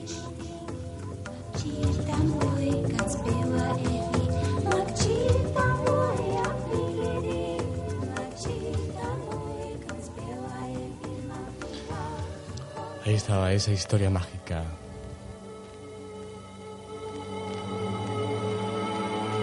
Continuamos, Eiro, ¿qué te ha parecido? Me La historia. Me, encanta. me, me, acuerdo de dos cosas, ah, otras metáforas similares que los indios americanos dicen que no se debe juzgar un hombre hasta que andas unos kilómetros en sus mocasines. y la otra es el famoso sutra de, Buda en el Zen, ¿sabe? Ah, sentado, silencioso, ah, escuchando la hierba crecer. Está, muy bien, me, gustó. Cuéntanos, Eri, mm, para conocer un poco quién es Error, seguramente es una persona, eres una persona que estamos interesados sobre todo por saber, y los siguientes seguramente que estén interesados en el curso por conocer cosas de Error. Naciste en Nueva York en el año 27, como bien ha comentado Patricia. En 36. En el año 36, no, en el 27 de noviembre, de 1936. Y bueno, ha tenido muchas experiencias, has colaborado con la NASA. ¿Qué hacías en la NASA realmente? Lo que yo, yo trabajé con la NASA en el Apolo 14, que es el Apolo, fue el Apolo después del que hicieron la película. Y lo que yo hacía era mirar dentro del cohete a través de, tus, de tu evidencia, tu... Sí, y lo hacíamos todo por teléfono. O sea, yo no vi el cohete hasta el día del lanzamiento, que me invitaron al, lanzamiento. Y todo, yo en el libro cuento un poco sobre la, anécdota, pero todo fue hecho por teléfono. Ah, ah, era, era muy divertido, tanto como surgió, como surgió que el proceso que duró unos tres meses, algo así. Y, muy bien, fue una experiencia muy divertida.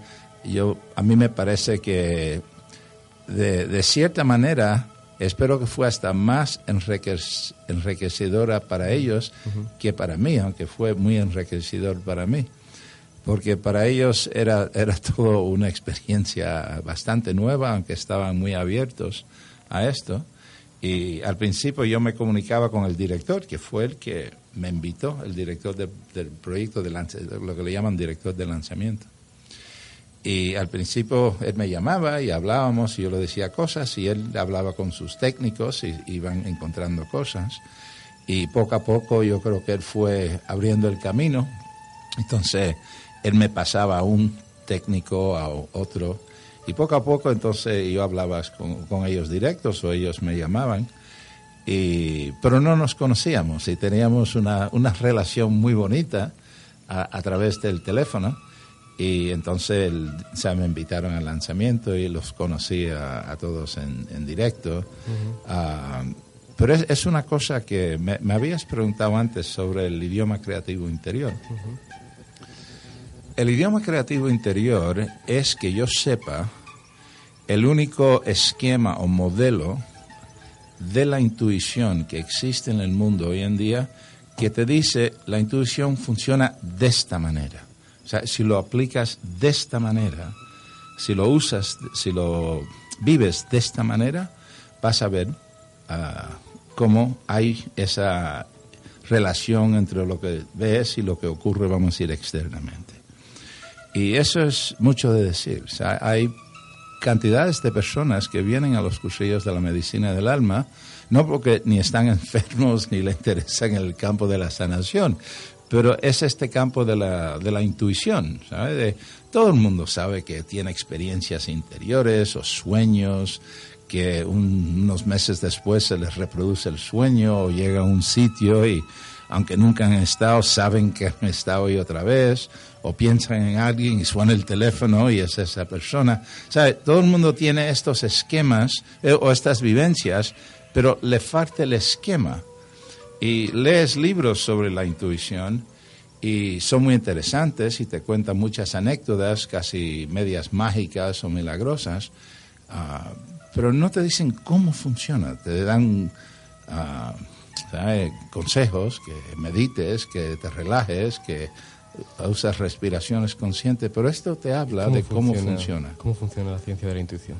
Ah, bueno, vamos a pasar mucho tiempo con esto. Eh, esa es ah, la puerta de entrada en el cursillo. Pero yo, te lo puedo, yo te lo puedo decir. Ah, y, ya lo he dicho de cierta manera cuando te hablo de las metáforas. Ah, hay una especie de sincronismo, momento por momento. Y esta totalidad consciente responde, vamos a decir, a preguntas. O sea, de una forma u otra, preguntas.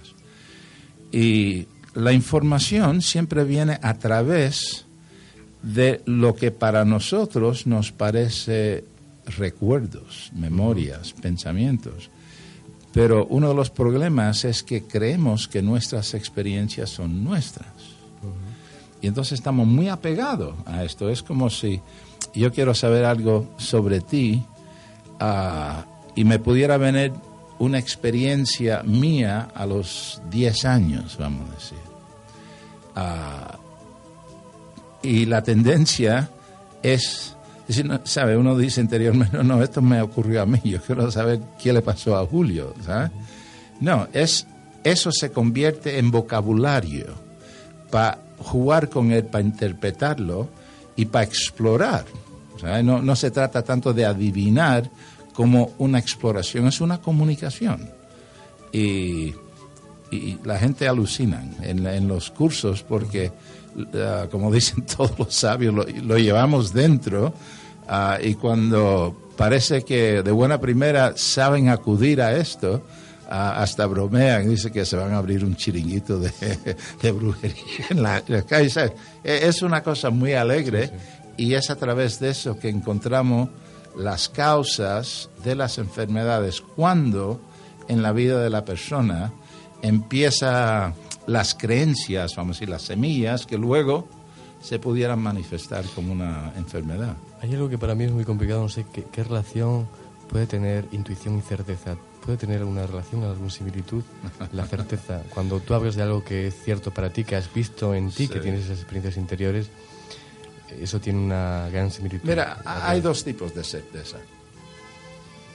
Por ejemplo, en el año 74 me, me nominaron para un premio que lo ganó Uri Geller, por supuesto, era clarividente del año en los Estados Unidos.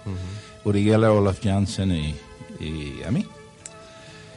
Y en esa época es, una gala, es como el Oscar esotérico, vamos a decir, y hay nominados en cada categoría y la semana antes pues te pasean, pasean por todas las radios y televisiones y tal. Y uno me, me pregunta, señor Rolf, te han nominado para clarividente del año. ¿eh? ¿Qué porcentaje de certeza, ¿eh? de aciertos tienes? Pues seguro que si le digo el 70%, igual se queda tranquilo, o el 80%, y quién sabe hasta el 90%. Pero no, eso no es verdad. Y yo le dije lo que era mi verdad. Yo le dije el 100%. Yo nunca me equivoco. Bueno, uno no tiene que ser demasiado intuitivo para saber qué estaba pensando el hombre. Dice, qué cara, o sea, qué jeta, como dicen aquí esta persona. Y dice, no, yo nunca me equivoco. Y yo, tú tampoco. Tú tampoco. La diferencia es que no siempre sabemos, ni tú ni yo, cómo acertamos. Hay veces que sí. Y eso uno parece que le llama un acierto. Pero otra vez, visto de otra manera, nadie se equivoca. Ah, ¿Sabes? Es como ir de espaldas un poco.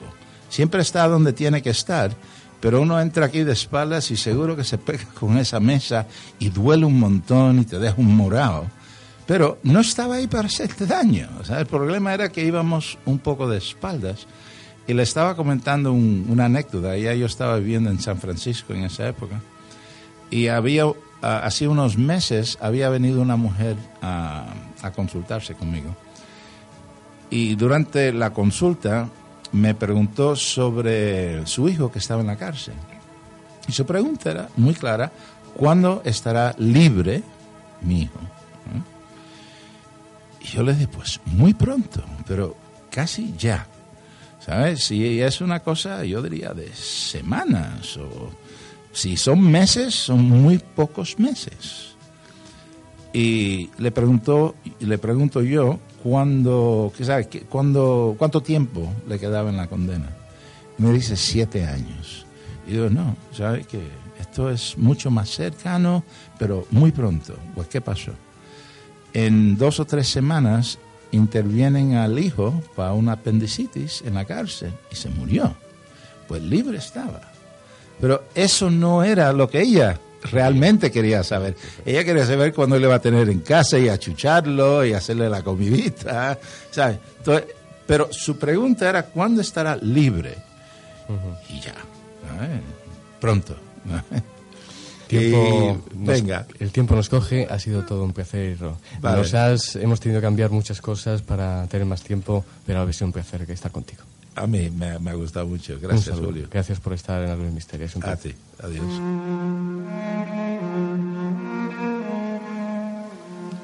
Una ninfa embozada en las sombras. Un endriago capitán de nubes. Un gnomo que se columpia en tus sueños. Un espectro difuminado por el humo de la vela. Vela marinera de fragata incendiada. Y es que, por fortuna, el mundo no es tan solo lo que cada alborada hayamos constreñido por el marco de nuestra ventana. Detrás de las formas cotidianas se enmascaran leyendas y personajes extirpados de ellas. Fue necesario que Julio Barroso encendiese con su soplo vital una luz enamorada del misterio, y esta minúscula llama supo prendernos los vestidos. Ahora, desnudos ya del traje rutinario, dame la mano, ninfa, endriago, gnomo, espectro.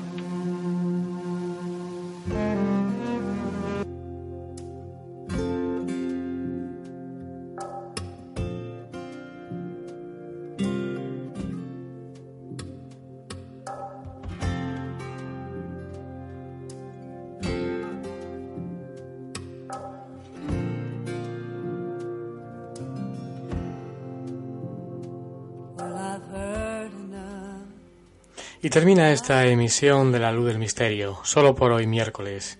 Espero que hayan disfrutado de esta emisión de esta semana. Un viaje que hemos hecho en primer lugar hacia el mundo de Egipto, en ese tiempo de respuesta, recordando esa tertulia tan especial de la luz del misterio. Y con invitados que son, bueno, pues personas muy, muy especiales para mí.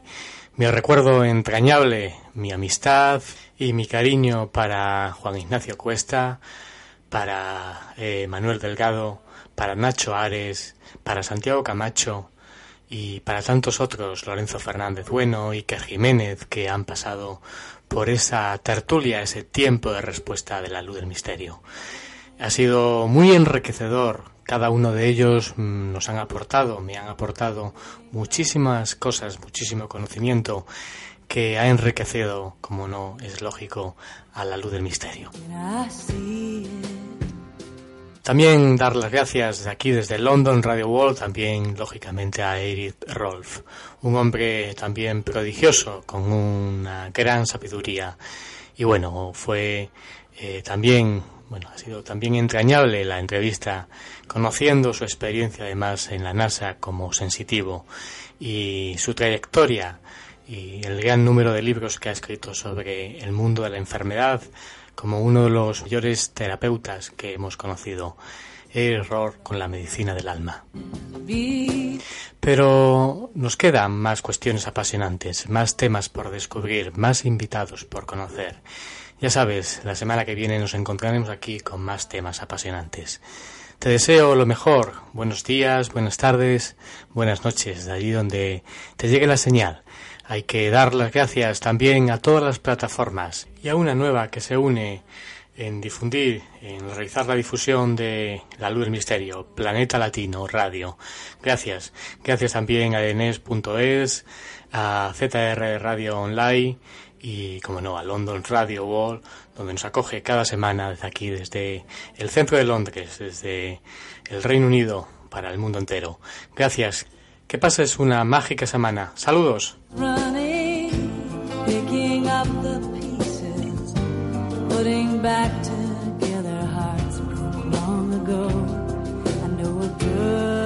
de